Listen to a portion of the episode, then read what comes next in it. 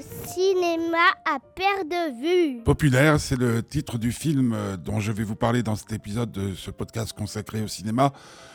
C'est l'histoire euh, d'une jeune fille euh, qui décide de quitter son bled natal, dans lequel elle s'ennuie profondément, pour aller vivre dans une grande ville, Lisieux. Elle va y faire la rencontre d'un homme très particulier qui est le patron d'un cabinet d'assurance.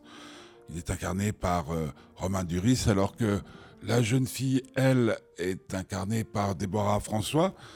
Euh, elle n'est pas euh, très douée. Par contre, son patron décide, comme ça, du jour au lendemain, qu'elle pourrait devenir très vite une championne de la dactylo. Elle tape relativement bien la machine, mais grâce à tous les efforts qu'elle va consentir, qu'on va lui imposer, elle va effectivement devenir très vite une star. Elle va participer à de nombreux championnats, les remporter, puis entre elle et son patron, une drôle d'histoire euh, se tresse, se noue.